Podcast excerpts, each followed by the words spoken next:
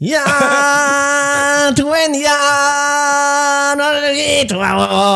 Simba, Simba,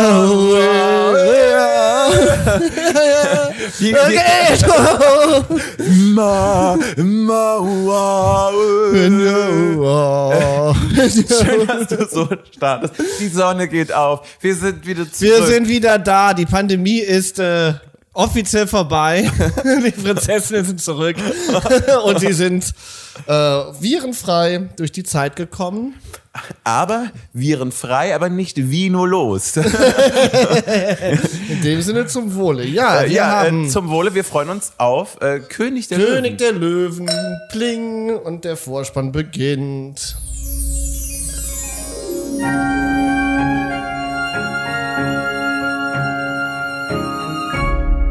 Oh, die Gläser, äh, merkst du, das ist Kristallglas. Das ist, das, das ist, immer, ist immer noch, es, es klingt so lange, wie der Podcast gehen soll. Äh, ja, wir sind zurück. Wir sind, äh, du hattest ziemlich viel zu tun, aber da müssen wir uns gar nicht drauf einstellen, denn der Song war ja schon Aber die Leute haben bestimmt vergessen, wer wir sind. Ach, ja, mit Sicherheit. Mir gegenüber sitzt äh, Dominik Porschen, ein Mann, dessen Sonnenbrille sagt, für wen hält er sich eigentlich?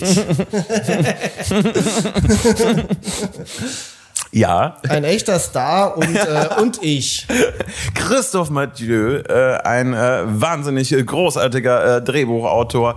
Und äh, ihr werdet bald alle in der Primetime auch äh, Stoffe von ihm sehen. Aber jetzt habt ihr euch für eure eigene Primetime entschieden. Genau, von der Primetime zum Pride Land. Ja. ähm, Christoph und ich freuen uns sehr weiterhin in chronologischer Reihenfolge die Filme zu besprechen mit einem kleinen Päuschen. Jetzt sind wir bei König der Löwen und ja, wir haben uns quasi für das Highlight im Sinne von einer der größten Zeichentrickfilme aller Zeiten haben uns natürlich ein bisschen Zeit äh, genommen. Und jetzt ist ja eigentlich die große Frage, wer darf denn den König der Löwen zusammenfassen? Ist ja nicht so kompliziert, oder? Nee, eigentlich ich nicht. Ich meine, gut, es geht Dann darum. kannst du das ja übernehmen. Wir begeben, wir begeben uns nach äh, Afrika, in ein Afrika, das offenbar frei ist von jedem Kolonialkonflikten und sowieso frei ist von Menschen, sondern äh, ein Afrika, in dem wir uns ausschließlich mit dem Tierreich beschäftigen und das Tierreich in der König der Löwen scheint so organisiert zu sein, dass schon der Titel des Films Der König der Löwen irreführend ist, weil die Löwen in diesem Tierreich sind die Könige aller Tiere. Und der Film beginnt mit der Geburt des Thronfolgers Simba. Alle Tiere kommen zusammen zum Königsfelsen, um den neugeborenen Prinzen Simba willkommen zu heißen auf der Welt. Hat auch was von Karneval, ne? Auch was also mit Konfetti, mit allem, was irgendwie dazugehört, zur Prinzenproklamation. Das stimmt, so kann man sich ungefähr die Prinzenproklamation in äh, Köln vorstellen. Auch da kommt immer ein blauer Affe aus dem Kölner Zoo und hält den Prinzen äh, des Karnevals in die Höhe. Man sich aber die Frage stellt, warum machst du das? Ein falscher Schritt und das Neugeborene fällt gefühlt einen Kilometer den Berg hinunter. Der Film beginnt mit äh, der, einer der spektakulärsten Sequenzen der Disney-Geschichte, die komplett stumm abläuft, äh, nur untermalt von der großartigen Hans Zimmer, Elton John Musik, die wir eben schon intoniert haben. ähm, ja, und wir machen einen Zeitsprung äh, in Simbas Kindheit. Und da entspinnt sich auch schon das Shakespeare-eske Drama, das nämlich darum geht, dass äh, Simbas Onkel Scar, der Löwe, den man schon daran erkennt, dass er böse ist, weil er eine schwarze Mähne hat und nicht wohlgenährt ist, Und total vertrauenswürdige Augen hat. Dem, dem Löwen, dem man seltsamerweise nachsagt, der erste schwule Disney-Charakter zu sein, warum auch immer. Das habe ich jetzt beim Rewatch auch noch nicht so wirklich verstanden, warum man das annimmt. Aber äh, da können wir vielleicht gleich später drüber reden. Ja, Auf weil jeden Schwule Fall. böse sind. Ach so. Vom Teufel geschickt. Natürlich. Ja, ist ja klar.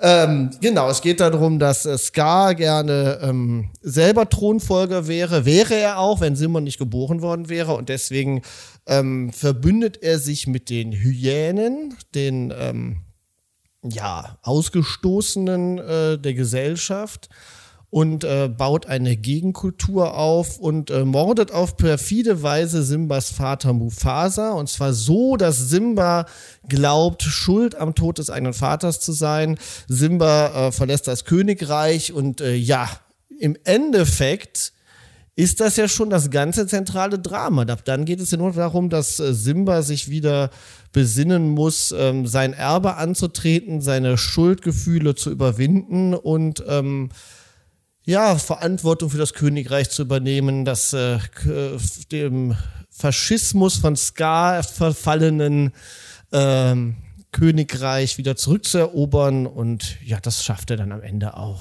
Ja, und Simba muss sich eben dabei auch noch selbst wiederfinden und seine eigentliche Jugendliebe Nala entdeckt er eben auch. Und äh, ja, es ist auch damit im Kern eine Coming-of-Age-Geschichte von Simba. Ja, aber auch, im, aber auch eigentlich ein hochpolitischer Film, ne? Der, der, ein, wahres Königsdrama, was eigentlich ein sehr äh, relativ komplexe Story hat äh, im Hintergrund, ist mir jetzt nochmal aufgefallen beim Gucken. Also gerade im Vergleich zu den anderen Disney-Filmen, die wir hatten, wo ja es noch nie irgendwelche politischen Intrigen gab innerhalb der, mhm. der Märchenkönigreiche. Ne? Und dort haben wir jetzt tatsächlich ja eine waschechte politische Intrige, die zu einem Königsmord führt und dann zu einem faschistischen Staat, kann man schon sagen. Ich muss ja immer wieder, immer wieder schmunzeln, wenn ich äh, die negativsten Kritiken zu diesem Film mir auch von irgendwie Kollegen manchmal anhöre, dass das ja letztendlich ein äh, sowohl so oder so ja faschistisch ist und äh, weil es ja die Monarchie und es ja quasi der, der, die Löwen ja alle irgendwie Diktatoren sind und was alles da irgendwie reingequatscht wird, wo ich immer denke, so Leute, wirklich beim besten Willen. Lass aber direkt schon darüber sprechen. Jetzt Und wir müssen nicht. Nein, ja, aber es ist halt, es ist, ja, aber ich kann schon, ich weiß auch nicht, wie hochkochen man das sollte, weil die, weil der Film selber ist natürlich, habe ich jetzt beim Wiederansehen auch nochmal wirklich, ist mir das nochmal wirklich bewusst geworden, was für ein erzählerisches Meisterwerk der ist, wie, ähm, perfekt, der wirklich erzählt ist, wie jede einzelne Szene ein, äh, äh, ein perfekt geschriebenes, perfekt animiertes Kleinod ist eigentlich. Also gerade in der ersten Hälfte, finde ich, des mhm. Films. Ähm, aber ja, die Botschaft, die der Film letztendlich hat, ist ja in dem Sinne konservativ, als dass es darum geht, äh, zu sagen, äh, nimm deine Verantwortung an, es geht, das Leben ist ein ewiger Kreis. Äh, diese Art der Monarchie, die wir hier haben, ist von der Natur im Endeffekt bestimmt politische Revolutionen sind immer gleich etwas Zerstörerisches, was äh, äh, die politische Form, die von der, die von der Natur vorgegeben ist, zerstört. Das kann man natürlich da rein. Ja, und die Außenseite, die Hyänen sind natürlich auch böse. Die Ausgestoßenen sind zu Recht ausgestoßen aus der Gesellschaft, weil sie eben auch nicht dazugehören sollen. Und wenn man sie da reinholt, kann das auch nur zu Problemen führen. Ja, aber okay, man muss aber sagen, dadurch, dass natürlich die Botschaft ist, dass die Natur selber quasi dieses, ähm, diese Ordnung äh, bestimmt, mhm. heißt das ja, du musst die Hyänen ausstoßen. Das ist eine Exakt. Natur. Ja, genau. Da kann man natürlich, da, da könnte man kann sagen, man auf jeden Fall drüber sprechen. Ich muss halt sagen, in dem, im Gesamtkontext, was für mich der Kern der Geschichte, und dann bin ich dann schon wieder eher bei dieser Coming-of-Age-Geschichte. Das ist für mich jetzt nicht, also ja, hat eine konservative Botschaft. Für mich ist aber nicht das, was von der Geschichte übrig bleibt. Also was man jetzt auf jeden Fall, nachdem man ja, nachdem wir eine Trump-Regierung miterlebt haben, was kann man schon tatsächlich fand ich Parallelen dazu da reinlesen. Das, das konnte man in den 90ern. Spannend. Das konnte man in den 90ern ja noch nicht.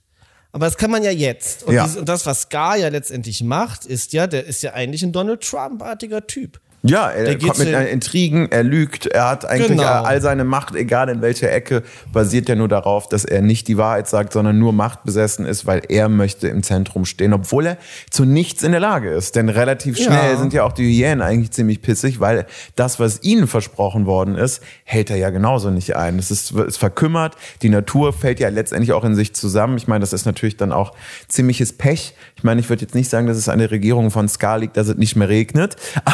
Äh, und, das liegt das, daran, weil die Hyänen ins Reich geholt hat. Das ja, ist schon ein bisschen die Message. Ja.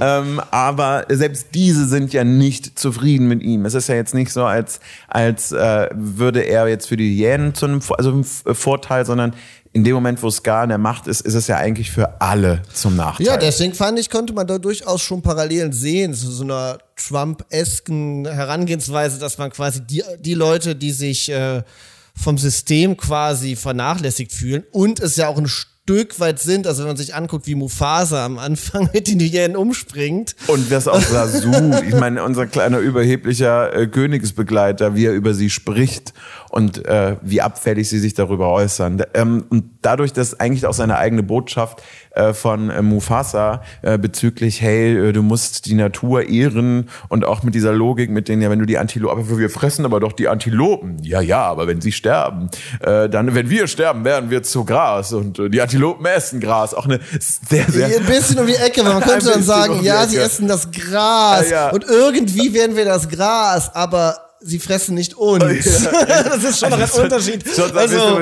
so, naja, Mufasa, also sei froh, dass dein Kleiner noch sehr klein ist und naiv und dir dieses Argument abkauft, denn ich tue es nicht. Aber es ist schon verrückt, dass er sagt, was man alles ehren soll, aber die Hyänen zählen offensichtlich nicht dazu. Genau, das ist von der Natur her so bestimmt und da kann man schon, wenn man den ganzen Stoff politisch diskutiert, könnte man tatsächlich da den Finger drauflegen. Ich hatte ja gedacht, Was wir gerade irgendwie reden. Ja, wir reden nur könnte Man, darüber. das könnte man, das könnte man, wir tun es die ganze Zeit. ich hatte ja, was ich ja denken würde, okay, wenn wir, da, wenn wir das Thema ernst nehmen, ich glaube, wo ich dann denken würde, was man an dem Film hätte besser machen können, um diesen, diesen Konflikt aufzulösen, ist, wenn man die Message eine Schraube weitergedreht hätte. Weil ja, du musst das Erbe der Väter ehren, du musst in die Fußstapfen der Väter treten, aber quasi immer den Circle of Life eins zu eins reproduzieren. Das kann ja auch nicht die Lösung sein. Das heißt, du musst ja, Systeme müssen sich ja weiterentwickeln. Es muss ja auch ein evolutionärer Prozess sein, damit du weiterkommst. Und deswegen wäre es ja schon auch nicht so doof gewesen, wenn es im Finale darauf hinausgelaufen wäre, dass Simba das Erbe seines Vaters annimmt, aber auch die Fehler seines Vaters wieder gut macht, weil der Fehler ist ja schon, dass es in dem Königreich überhaupt Ausgestoßene gibt, die Korrekt. man dann äh, nehmen kann. Und wenn es dann am Ende so gewesen wäre, dass Simba es schafft, die Hyänen ins Königreich zu integrieren und diesen Frieden und zu ihnen schaffen, auch eine Aufgabe geben, eben in diesem kompletten Circle. weil sie scheinen ja auch nicht komplett schlecht zu sein. Am Ende haben sie ja ein totales Unrechtsbewusstsein, weil sie ja Scar äh, äh, hinrichten. Und ähm, ja, wenn er das, wenn er das geschafft hätte, hätte es ja schon fast gereicht, wenn am Ende des Films nicht alle nur zusammen alle da, da sind stehen und und, auch hast die, auch noch auch die Hyänen auch sagen, die Hyänen äh, yay, yeah machen, genau. Simba Nala, Ähm, woo. Davon mal abgesehen, ich will, also das Thema will ich jetzt nicht, man sollte es eigentlich nicht aufmachen, das Thema, aber es ist ja schon ein Ding, dass im Originalfilm, der in Afrika spielt, die einzige schwarze äh, äh, Person, of, also die einzige Person of Color, Oh, Whoopi? Goldberg, eine Hyäne spricht. Ach, eine, ja, Im Deutschen ist es äh, Hella von Sinnen. die deutsche Whoopi Goldberg. Dafür ist sie besonders weiß. Ja. aber die, ähm, die würde nicht Trump wählen in Wirklichkeit. Nee, wahrscheinlich. wahrscheinlich Nee, aber das wäre, ich glaube, dann käm, dann, dann wäre dann wäre die Kritik nicht so hart. Dann würde das, äh, ich glaube, das würde dem Film auch gut tun, wenn am Ende äh, das nicht nur so wäre, du musst das Erbe der Väter annehmen, sondern es weiterdenken und auch die Fehler der Väter rückgängig machen. Ich meine, da ist Star Wars ein bisschen weiter dann. Aber man so äh, ich, ich, ich, ich spüre jetzt auch, warum du eben meintest, möchtest du das Fass jetzt direkt aufmachen? Denn wir kehren mit guter Laune zurück, sagen, yay, König der Löwen und stürzen uns erstmal auf äh, das Kritische, was aber ja, also was ja völlig legitim ist, dass man drüber spricht. Aber du hast natürlich auch total recht, dass du eben gesagt hast, äh, dass der toll erzählt ist. Meine, man darf mal nicht vergessen, das ist auch wieder so ein Film, wie bei Schön und das Biest, der kommt mir jedes Mal länger vor als 88 Minuten. Ja, der ist und, äh, weil er, und, und wenn man dann noch sieht, dass auch die Realverfilmung wieder ewig viel länger war, obwohl nur irgendwie damit Beyoncé auch nochmal einen neuen Song raushauen kann, damit man einen verfickten Oscar und die erhalten Realverfilmung könnte. erzählt, erzählt ja kein kleines bisschen mehr. Nein, nichts, sondern es ist einfach nur ewig länger Ja. und das liegt eben nicht nur an dieser einen Szene, wo sie äh, ewig und drei Tage äh, rumrennt äh, und irgendwie einen neuen Song singt, äh, sondern es, die Szenen sind einfach sämtlich, sämtliche Momente sind einfach länger ausgedehnt und das ist ja etwas, was ich auch in den Musical-Einlagen wirklich toll finde. Die sind ja alle wahnsinnig gut äh, in Szene gesetzt, äh, tolle Choreografien. Ähm, es macht irre viel Spaß, das sich anzuschauen. Also ob das jetzt, äh, ich möchte gleich König sein, äh, Hakuna Matata, all Ich das, da König passiert ist besonders toll, ne? weil, Ja. das, weil, da, weil da noch der komplette Animationsstil sich wechselt. Ja. Ne? Und Eine, eine unfassbar farbenfrohe, fantastisch animierte Sequenz kommt, die sich stilistisch vom kompletten Rest des Films unterscheidet. Das ist schon. Und ich finde, und das ist also auch da, ohne jetzt, jetzt jedes Mal den, äh, den, den äh, Schulterschluss zum Realfilm zu ziehen, aber genau so eine Szene ist das, weswegen ich den Zeichentrickfilm auch so viel, so viel schöner finde, weil ja, man kann jetzt sagen, na ja, aber so ein richtiger Löwe tanzt ja nicht. Sagen, ja, ist richtig, ein richtiger Löwe redet aber auch nicht. Und da laufen sie ja eigentlich die ganze Zeit immer nur neben, äh, nebeneinander äh, her und äh, trällern ihre Songs. Das hat mich völlig kalt gelassen. Und immer wenn ich jetzt aber das Zeichentrick-Original sehe, fällt mir einfach mal wieder auf, wie viele wundervolle, kreative und tolle inszenatorische Kniffe der einfach zieht und es bleibt einfach toll. Ja, und was da auch alles nebeneinander steht, weil das ist, ähm, ich habe das mir nochmal notiert, nochmal beim Anschauen jetzt, dass alleine der Anfang, was, was nach der, dieser, ich meine, du hast erstmal diese fantastische Eröffnungssequenz mit diesen, all diesen fantastisch animierten Tieren, mit den unfassbaren Kamerafahrten, mhm. wo man echt nicht, wo man das heute sieht, äh, ähm, ja, wir sind jetzt auch schon 25, 26 Jahre später, ähm, und man sich fragt, wie haben die das gemacht, ne? Also wie ist das, weil das sieht immer noch so frisch aus, mhm. so hochglanzanimiert, dass da, da ist kein einziges, da ist keine einziger Frame, der nicht perfekt aussieht. Und du würdest, diese, wenn, wenn, du den heute das erste Mal jemandem zeigst, der sonst nur CGI-Animationen kennt, würde jetzt nicht sagen, oh ja, das ist aber ein langweiliger 2D-Zeichentrick, ja. sondern der ist visuell, ist der immer noch total, ja, der ist, der ist, der ist spektakulär. Ja, und der ist natürlich auch viel mit CGI gebaut, ne, weil diese ganzen Schärfeverlagerungen und die Kolorierung und so weiter, die geht ja nur über mhm. äh, Computer. Das ist ja schon so, aber das ist stilistisch absolut zeitlos und perfekt. Und diese Eröffnungssequenz, die ist meisterhaft und äh, ikonisch und eigentlich ähm, steht die schon für sich mhm. als äh, perfekter Kurzfilm, wenn man so will. Und was danach dann folgt, ähm, ist schon sagenhaft. Es fängt an, ähm, also ich wollte nur mal kurz auflisten, was danach alles, was danach zack, zack, zack hintereinander kommt. Du hast am Anfang sofort dieses Shakespeare-eske Drama mit Sasu und äh, Scar, der dann schon seine, wo schon angekündigt wird, dass was er für eine Intrige spinnt, sein Neid und so weiter. Das ist wirklich, das ist wirklich eine große Hamlet-eske Kraft, weil Scar als Figur auch schon sowas theaterhaft Böses hat und eigentlich einer der besten Antagonisten ist, die es bei Disney jemals gab, auch weil er diese komplexe Motivation hat. Und, und ähm, überragend von Jeremy Irons beziehungsweise vom Synchronsprecher von Jeremy Irons gesprochen wird. Das kommt ja auch noch dazu. Genau, richtig. Fand wirklich toll.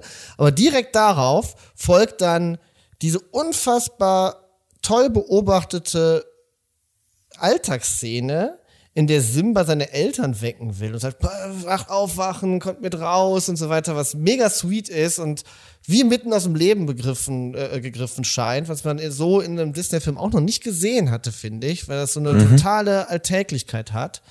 Ähm, und das noch untermixt mit diesen großartigen Naturaufnahmen, die dann kommen, einem wahnwitzig fantastischen Score von Hans Zimmer, der wirklich großartig ist, also so einen spektakulären Score hatte ein Disney-Film bis dahin auch noch nicht. Also Musik ja, mhm. aber allein auf Score-Ebene ist das ja äh, steht es ja in einem Hollywood-Blockbuster nichts mehr nach. Was auch, wenn man überlegt, jeder kennt auch, wenn man den Film schaut, die Melodien sind einfach so auch da zeitlos, aber so prägnant. Also da sind da, wenn man jetzt im Pop wird man jetzt von einer Hookline äh, sprechen. Du hast einfach so viele Themen, die dir sofort im Kopf einfach hängen bleiben. Das hast du auch heute bei kaum einem. Ich meine, ja, okay, bei Eiskönigin kann man sich an Let It Go noch irgendwie erinnern, aber ist halt ein Song, aber an einen Score von irgendwie einem CGI-Animationsfilm kann ich mich jetzt in der Form gar nicht ja, erinnern. Richtig, so ist es.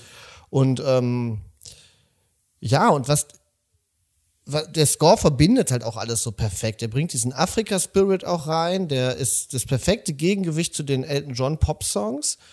Und er, und er moderiert auch gut in die einzelnen Szenen rüber, die, die äh, äh, von der Dynamik her so unterschiedlich sind, weil es hat auch noch nie in einem Disney-Film so gut funktioniert, dass du die herzzerreißendste, traurigste und dramatischste Todesszene aller Zeiten hast, nämlich diesen, diesen Löwenjungen, der sich dann noch also wenn Mufasa dann in der Mitte des Films stirbt und, äh, der, und Simba sich dann an seinen toten Vater kuschelt, ne, und das einfach herzzerreißend traurig ist und das ja, das, was wir bei Bambia hatten mit der toten Mutter noch um Längen übersteigt. Ist hier jemand? Irgendjemand. das ist wirklich traurig. Und dann, und dann, kommt, und dann kommt in diese Szene rein der Antagonist und sagt, äh, äh, ja, du bist schuld, äh, mein Simba, lauf weit weg, lauf ganz weit weg. Das ist das Traurigste, was, die, was man jemals gesehen hat im Disney-Film. Und sofort darauf kommen Furzwitze. Mhm. Und dass das funktioniert, ist einfach fantastisch. Da merkt man einfach, dass da wirklich ein unfassbar großes Gespür für Storytelling ist, weil äh, es kommen dann da wirklich sofort Timon und Pumba und machen ja wirklich die primitivsten Furzwitze erstmal. Das hätte ich schon weitgehend verdrängt, aber das ist schon, und man, man merkt auch, dass das gemacht wurde nach dem Motto, wir müssen jetzt wirklich so schnell wie möglich wieder uplifting sein. Aber mit welchem Gespür, welcher Tresssicherheit die das machen und die da die Emotionen bedienen, das ist wirklich zeitlos groß und perfekt. Und ja, und noch was Kritisches dann dazu sagen, ich finde auch tatsächlich, dass diese Szenen, die so perfekt sind, gerade in der ersten Hälfte vorkommen. Und ab dem Moment, wo Simba dann wieder zurückkehrt äh, aus dem Exil bei äh, Timon und Pumba, ab dann ist der Film dann doch wieder, folgt er wieder den gleichen Faden, die dann schon andere Disney-Filme mhm. hatten, nämlich genau diesem, ja, jetzt muss nur noch der Endkampf stattfinden und die Sidekicks machen irgendwie lustige Kevin allein zu Hause mäßige ja. Kampfattacken und äh, äh, dann wird da schnell, relativ schnell der Deckel zugemacht.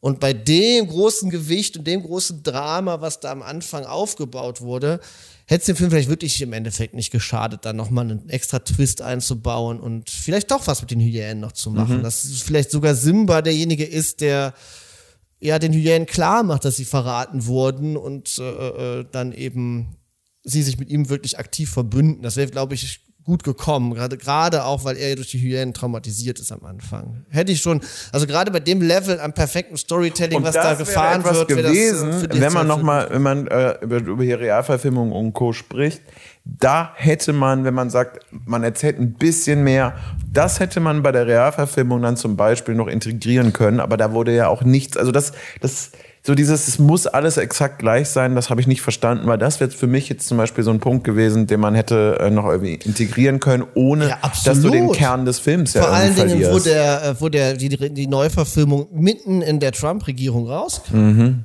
und das eigentlich eine andere Dringlichkeit hatte, dieses, diese Story. Mhm. Und man in den, ich meine, dieses Original kam in den 90ern raus, in einem Jahrzehnt, wo noch lange vor dem 11. September, wo man auch wirklich nicht, ich glaube, diese Diskussionen, die wir jetzt um den Film führen, die haben in den 90ern noch nicht stattgefunden, einfach weil man noch einen anderen Blick hatte auf die westliche ich meine, Welt. Ja, ne? und in den 90er Jahren überlegt mal wieder ähm, ähm, amerikanische Präsident, also man könnte sich doch jetzt erstmal so ein Hello Mr. President oder irgendwie so der nette Präsident mit seiner Familie, der auch irgendwie man vielleicht ein bisschen tollpatschig ist und man äh, fast wie so eine, so eine Sitcom draus Richtig. macht. Richtig. Das, das, das war ja in sämtlichen Filmen, war der Präsident immer so der liebe, nette Kerl, der ja, der, der natürlich die schützende Hand auf die Welt legt und der immer das Richtige tut, das würde ja, also das würde ja schon gar nicht mehr funktionieren. Ich meine, das funktioniert eigentlich seit George W. Bush schon nicht mehr wirklich. Äh, aber spätestens seit Trump kannst du halt so Präsidentenfiguren so gar nicht mehr erzählen. Ja, genau, richtig. Also, und deswegen, deswegen wäre genau das, das, das, die, richtige, das, ja. das die Möglichkeit gewesen, diese Ebene noch dem der Neuverfilmung hinzuzufügen. Ähm, und hätte das Original nochmal äh, äh, erweitert, sinnvoll erweitert und nicht um ja, ein, ein, wie war das nochmal, ein Kackerhäufchen, was durch die Wüste geschoben wird, ja. damit es der, oh der Affe irgendwann ja. findet. damit, damit, vor allem damit auch nochmal den Circle of, äh, den Circle of Shit noch einmal so ganz kurz äh, präsentieren. Ähm, ja, und was auch da, wenn, wenn du jetzt schon wieder bei Realfilm bist, ja, am Ende zieht man den Vergleich ja doch dann irgendwie immer. Wenn ich daran denke, wie wundervoll, wie ich eigentlich auch immer fast Tränen vor Glück habe bei Can You Feel the Love Tonight oder eben Kann es wirklich Liebe sein, weil du das, weil du in einem, in einem Zeichentrickfilm diese Liebe, du spürst sie, du spürst die Liebe, der Song ist einfach, gut, der ist auch einfach wunderschön. Und man glaubt dran. So, das sind für mich so drei Minuten, jawohl. Aber wie siehst du das? Das sind doch, Simba und Nala sind doch in dieser Szene während dieses Songs die äh, ersten Disney-Charaktere, die on-screen Sex haben, oder? Ich würde es auf jeden Fall auch so interpretieren. Die sind nackt und die wälzen sich so übereinander und so. Ich habe das jetzt nochmal genau geguckt. Also das sieht schon sehr. Ja, aber ich meine, ich, mein, ich gönne es ihnen. Ich gönne ihnen ja ihr Glück. Ich meine, was soll man denn sonst machen, wenn man sich nach Ewigkeiten wieder sieht? Ich meine, ich wäre auch rallig wie sonst was. Also ab, Abmarsch und dabei halt noch dieser schöne Song.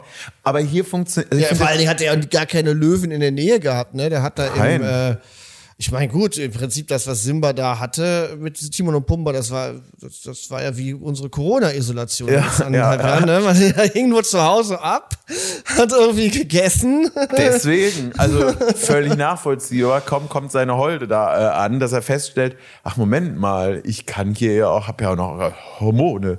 Ähm, nee, aber tatsächlich, dass dieser, dieser Song so wunderschön funktioniert und auch mit, äh, ja, wie sie eigentlich so das gefühlte erste richtige Date miteinander ja äh, mhm. haben in dem Alter.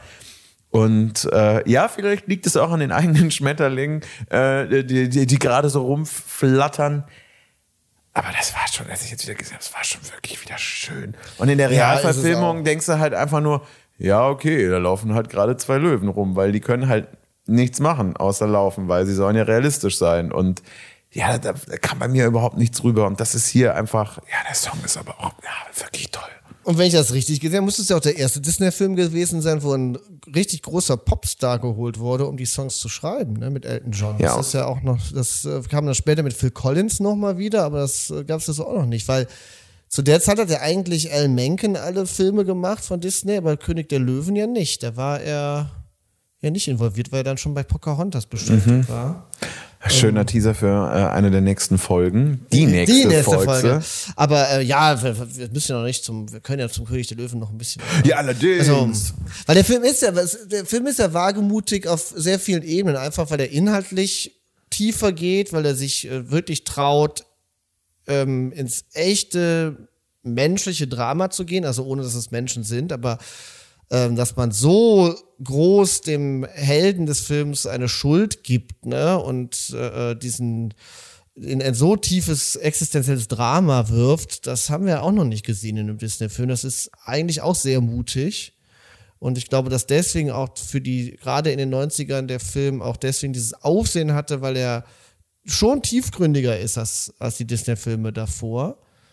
Und ähm, man sieht es ja auch, wie ernst der Antagonist genommen wird und das, die ganze visuelle Bildsprache, weil ich habe da heute, also als ich ihn geguckt habe, echt nochmal gestaunt. Das haben sie ja auch in, dem, in der Neuverfilmung dann weggelassen, wenn der Antagonist äh, Seid bereit singt. Das ist schon sehr deutlich, wie da marschiert wird. Ja, das ist der Knaller. Das ist, äh, das ist wirklich eins zu eins ähm, aus dem Propagandafilm Triumph des Willens von Leni Riefenstahl abgezeichnet.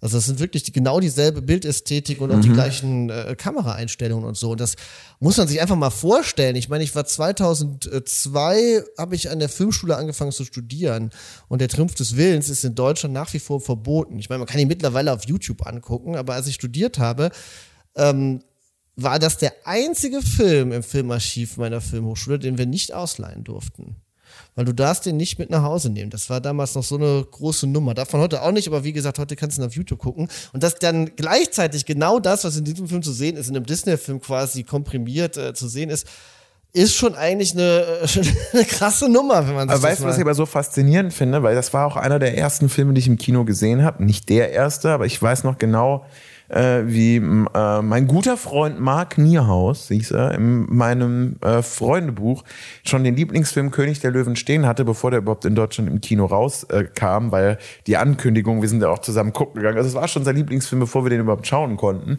Und es ist auch der erste Film, den ich mehrmals als einmal im Kino gesehen habe, denn ich war danach noch äh, zweimal mit äh, bei Kindergeburtstagen, äh, wo es ins Kino ging. Und natürlich wollte jeder immer noch mal den König der Löwen schauen dass der Film aber ist trotz, trotz dieser Düsternis, trotz dieses ernsten Themas, hat der aber ja auch so viele Momente und streut die Nebenfiguren so geschickt immer wieder ein, dass der für Kinder ja trotzdem funktioniert. Und auch wenn es ein paar düstere Szenen gibt, du nie irgendwie das Gefühl hast, dass der Film die ganze Zeit in eine völlig depressive Richtung kippt, da kommen wir noch, da, da, haben wir, da gibt's noch andere Filme, die, die, die bald kommen, wo ich sagen würde, die sind eigentlich überhaupt gar nicht so wirklich für Kinder gedacht. Also ob das ein, ob das ein Sasu ist, äh, Timo äh, und Pumba, aber auch so, so, so diese kleinen Nebeneinlagen, selbst ja die Hyänen. Ich meine, wenn man mal überlegt, dass die Hyänen auch von Anfang an äh, es eigentlich klar ist, dass sie eine Bedrohung sind, alleine wie Ed äh, immer wieder irgendwie Blödsinn macht, also dass man sogar über diejenigen, die eine Bedrohung sind, äh, lachen kann ohne dass sie ihre Bedrohung verlieren. Das finde ich auch schon äh, ziemlich geschickt und ziemlich gut. Und trotzdem können ja, Kinder drüber lachen. Absolut. Ich weiß es noch genau, als wir den Film damals im Kino geguckt haben. Da waren ja noch, das waren ja diese Zeiten, wo man eben einmal im Jahr mit den Eltern noch ins Kino ist und dann hat man sich den angeguckt und die Eltern haben sich das dann eher so es war ja damals noch so, man ist dann in den Disney-Film gegangen für die Kinder. Das war ja nicht wie heute, wo dann Pixar jedes Jahr was rausbringt und man auch schon als Erwachsener sich auf den Pixar-Film freut. Das war ja noch, meine Eltern hätten den Film nicht geguckt ohne Kinder. Ne? So einfach ist es. Und ähm, ich weiß das noch genau, als der Abspann lief, da war meine Mutter von dem oh, Film vollkommen. Ja, du, die, die, die hat ja immer gemeckert. Ja, die hat, äh, die fand das dann schon immer alles völlig in Ordnung, aber die hat jetzt auch nicht viel den Disney-Film viel durchgehen lassen. Das auf jeden Fall. Aber die war von dem König der Löwen, das weiß ich noch genau, war die emotional sehr überwältigt.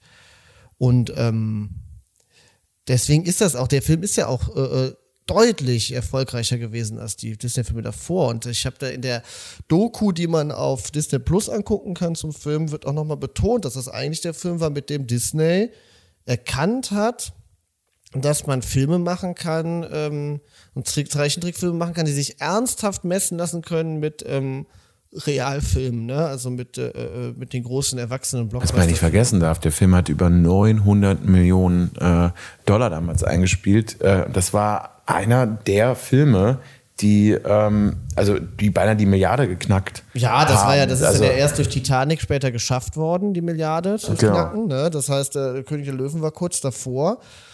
Und dabei hat ja Disney äh, äh, noch nicht mal so viel Augenmerk gelegt auf den Film in der Entwicklung. Ne? Das war ja noch, ähm, äh, die, die, hatten ja schon Pocahontas in der Mache. Und äh, hier die etablierten Disney-Leute, wie eben auch Alan Menken und Co., die waren ja schon mit Pocahontas beschäftigt und äh, Lion King war ja quasi das äh, Let's give, let's give it a try Projekt so, ne, dass da auch als dann, äh, das ist in der Doku auch schön zu sehen, da werden, dürf, dürfen die Zeichner sich am Anfang aussuchen, ob sie gerne für Pocahontas oder für Lion King zeichnen äh, wollen. Und äh, Pocahontas ist da das deutlich begehrtere Projekt weil ja auch der Lion King auf nichts basiert. Also mhm. es wird ja mal behauptet, das hätte Disney hätte das von ähm, äh, Kimba, dem weißen Löwen, abgeguckt. Deswegen, ich bin mir nicht sicher, ob das wirklich so ist, weil irgendwie ist Kimba auch mal geguckt als Kind, so, so, so übermäßig ähnlich finde ich die Parallelen jetzt nicht, aber es ist, es ist ein Disney-Film, der äh, ganz offiziell frei äh, keine Adaption ist, sondern originärer Stoff. Und ähm, deswegen auch nicht, äh, äh, wo man auch nicht wusste, ob das jetzt äh, funktionieren wird oder nicht. Und vielleicht hat es den, dem Film auch gut getan, dass die äh, Leute dahinter dann eben diese Freiheiten hatten, ne? Und dass da irgendwie die, die jungen Wilden noch am Werke waren, die dann ja wagemutiger gedacht haben und letztlich äh, einen Film kreiert haben, der, äh, der die Filme, die danach kamen, auch deutlich überschattet hat. Ne? Und äh, dabei waren die Filme danach in der Entwicklungsgeschichte äh, hatten die da viel größere Hoffnung. Also auf Pocahontas, auf dem Glöckner äh, lagen halt viel höhere Erwartungen als äh, auf dem König der Löwen. Mhm. Und jetzt ist der König der Löwen der Film. Der, der war damals der zweite erfolgreichste, nur Jurassic Park, weil das zu dem Zeitpunkt äh, erfolgreicher, der ein Jahr vorher erschienen ist. Äh, und König der Löwen war auf Platz zwei der erfolgreichsten Filme aller Zeiten. Umsatz, inflationsbereinigt jetzt nicht, aber ähm, das ist schon abgefahren. Also was Wirklich? das damals für die durch und der hat ja auch in Deutschland über äh, 9 Millionen Besucher gemacht. Ne? Das ist auch echt bui. Ja, deswegen äh, ist das ein, ein wichtiger Meilenstein in der Disney-Filmografie, kann man nicht anders sagen. Auch wenn er, das haben wir jetzt aber hoffentlich in der Folge auch gut genug betont, äh, aus heutiger Sicht schon seine äh, Problemchen hat. Ich glaube, den würde ja, wir haben fast mehr über die Probleme gesprochen, als über ja, das, was eigentlich über das, was, was, ne? Ja, obwohl weiß ich noch nicht mal. Also wir haben auch schon, also hier, was, was, äh, eine, eine, was man natürlich noch betonen muss, ist die Großartigkeit der Gnu-Stampede, ne? Du meinst von der, was von der Inszenierung? Es ist einfach sagenhaft, also dass du einfach dieses, äh, wir sind ja immer noch in der Zeit vor CGI, also vor den großen CGI-Gewittern im Kino. Und da ist die GNU her, der ist ja auch eines der ersten großen äh, CGI ähm, What the fuck äh, ne, die wir geboten kriegen. Und das, äh, die sieht immer noch fantastisch großartig aus. Und vor allen Dingen sehr, also nachvollziehbar, Und, ähm, sehr bedrohlich die fahren halt auch mehr Gnus in der Szene auf, als es wahrscheinlich auf der ganzen Erde gibt. was das für eine Herde ist. Also, da können die froh sein, dass die nicht alle zur, äh, zum äh, Geburtsfeier der Könige anrücken. Ja. Wo waren die eigentlich? und warum und können sie nicht sprechen? Ja, das ist sowieso mal ein bisschen die Frage in dem, in dem Film. Warum, welche Tiere können eigentlich sprechen und welche nicht? Irgendwie sind sie sich nicht ganz einig da. Ist da was ne? dran. da ist was dran. Aber ähm, was ich noch, noch abschließend sagen äh, möchte, ist aber, dass der Film es immer wieder schafft, immer wieder so emotionale Spitzen zu setzen. Ob das eben äh, alleine der Einstieg ist, dann eben die, die Gnu bzw. die Todesszene, dann die Liebesszene. Aber wir dürfen natürlich nicht vergessen, hier erinnere dich mit, mit, den, mit den Wolken. Das ist ja alles schon wirklich spektakulär. Vor allem, wie sich Simba ja auch erst die Frage stellt oder sich ja noch darüber lustig macht oder darüber lustig gemacht wird, was er eigentlich da mit den Sternen, wo ja der Einzige, der, der äh, ja das sagt, was die Sterne wirklich sind. Also ich dachte immer, das wäre einfach äh, wäre, äh, Glühwürmchen. Ja, äh, beziehungsweise was, was hat was hat Pumba, wie hat er es ausgedrückt mit, na, das sind doch einfach äh, so, so, so Gaszusammenstellungen, die in äh, Gemeinden. Ach stimmt, er sagte, er sagte, er sagt also die Definition von Sternen. Alle so, äh, ja genau, äh, nein, das sind Glühwürmchen. Nein, das sind die Könige. Ähm, aber auch immer wie, wie er selbst, also wie an Simba immer wieder mit den eigenen Zweifeln oder mit seiner eigenen Geschichte und der an seiner eigenen Geschichte und Familie und das, was er gelernt hat, er selber daran zweifelt, das ist äh, ja auch, auch toll. Und äh, ja, nur dieser Moment mit erinnere dich. Aber gut, dass du die Szene noch erwähnst, weil da kann ich nämlich direkt eine Falschbehauptung revidieren, die ich eben aufgestellt habe. Ich hatte ja gesagt, dass äh, Whoopi Goldberg die einzige Person of Color Nein, ist. ist Nein, das der Affe, oder? Rafiki? Ja, Rafiki ist, Wer spricht da ja? Ich guck. Ja, ich habe ich, ja, dann habe ich da, aber aber äh, nee, aber auch ähm, Mufasa wird ja von James L. Jones gesprochen. Ah. Und ähm, deswegen, hat er ja auch im, im, in der Realfilm. Hat er in der Realfilm mhm. auch, aber deswegen habe ich eben Quatsch erzählt. Deswegen, das, das revidiere ich jetzt mal.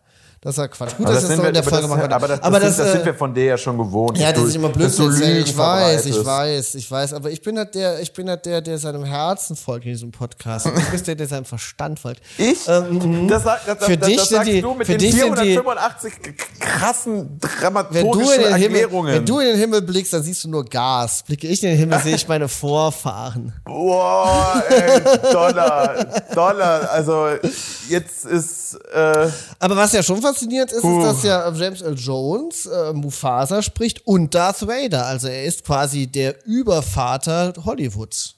Muss man schon sagen. Der böse ist ja Vater und der übrigens, gute dass Vater. im Film ja eine, ein, ähm, Blauer Affe ist. ein Pavian. männlicher Affe, und in, nachher im Bühnenmusical ist es eine Frau. Aber ja, also das Bühnenmusical ist auch toll, ne? Das habe ich leider noch nicht gesehen, aber ich würde es so gerne mal sehen. Das sieht so Ach, du großartig hast noch nicht aus. gesehen. Es Nee. sieht großartig aus. Die Sache ist, auch da merkst du, dass das Ganze natürlich, damit du 150 Euro Eintritt äh, nehmen kannst, halt länger gezogen wird. Und das, also dieses, dieses super knackige vom, vom Erzählen her hast du dann nicht. Natürlich hast du die spektakulären Tänze und es sieht alles fantastisch aus. Ist auch von den, von den Disney-Musicals, die ich bislang gesehen habe, ähm, das Beste visuell, und sehr? Ja, eindrucksvoll, genau. Aber man merkt da auch, dass es eben ein bisschen, ein bisschen länger dauert. Boah, was ich aber sagen muss, ne? Das Super Nintendo-Spiel, ne, zum König der Löwen. Das ist so abartig schwer. Hast du das mal gespielt? Ich habe das als Kind gespielt und einfach nicht geschafft. Und ich habe mir das jetzt nochmal auf der Playstation gekauft. Das kann man nämlich jetzt ähm, für die Playstation sich auch holen. Dann ist das so ganz so Briefmarken groß auf dem HD-Fernseher zu sehen, weil die aber ich habe dann so mit äh, einem Meter Abstand vom Fernseher das gespielt. Das zweite Level ist ähm, I Just Can't Wait to Be King. Wo, da musst du eigentlich nur von Tier zu Tier hüpfen. Aber- das ist nicht zu schaffen. Das ist so unmöglich. Also wenn da, wenn das jemand hört und hat da irgendwelche Tipps für mich, wie man dieses Level schafft. Du möchtest weiter Dann- als Level 2 kommen. Ja, Übrigens genau. Noch zum Thema äh, People of Color, äh, Ro äh, Robert Gil Gillaume oder so äh, war nämlich auch Rafiki. Also Ja, ich habe richtigen Blödsinn geredet. Es gab mehr. Aber ich habe richtigen Blödsinn geredet.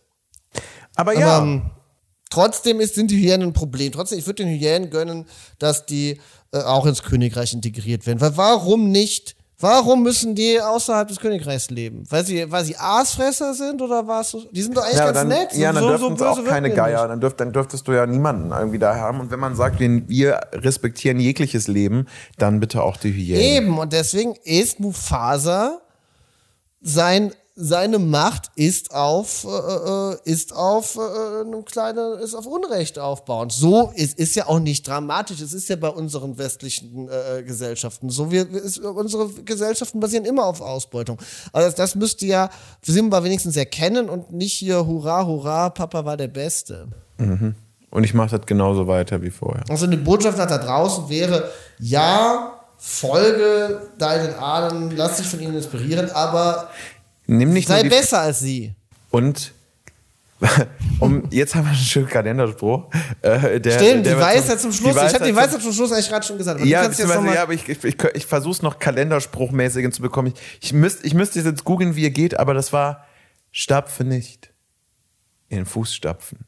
Hinterlasse deine eigenen Spuren. So soll es sein. Und unsere Spuren führen uns in äh, den Osten am, der USA nach Jamestown, Ach so. wo wir Ich war eine, schon so, was will er jetzt im Osten? Da will doch nun wirklich jetzt niemand wo wir hin. eine Indianerprinzessin treffen werden, die äh, direkt auf einem Pin-Up-Kalender in einen Disney-Film gesprungen ist. Sagen wir es mal so, viel zu einen- essen hat Pocahontas wirklich nie gekriegt. und einem blonden Hühnen mit Mel Gibsons Stimme den Kopf verdreht. Einfach nur, indem sie mit Schmolllippen im Nebel steht.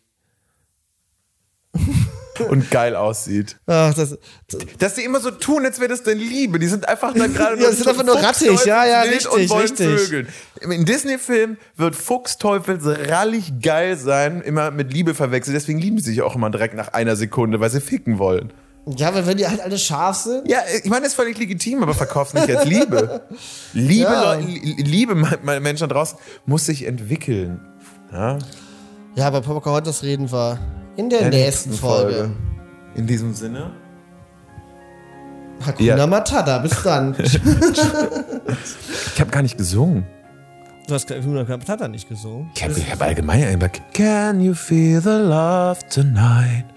So, das reicht jetzt für einen Und Schluss. dass wir überhaupt die ganze Folge äh, rumgekriegt haben, ohne Hakuna Matata zu sagen, erst ganz am Ende. Das ist auch krass. Schon auch ein Ding, ja. Also, Kann es wirklich Liebe sein? seid bereit für die nächste Folge. Ja. Bis dann. Tschö.